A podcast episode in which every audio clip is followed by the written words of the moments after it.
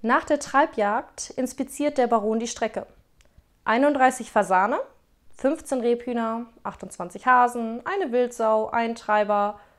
Dem Baron stockte der Dann rast er mit dem Schwerverletzten ins Krankenhaus.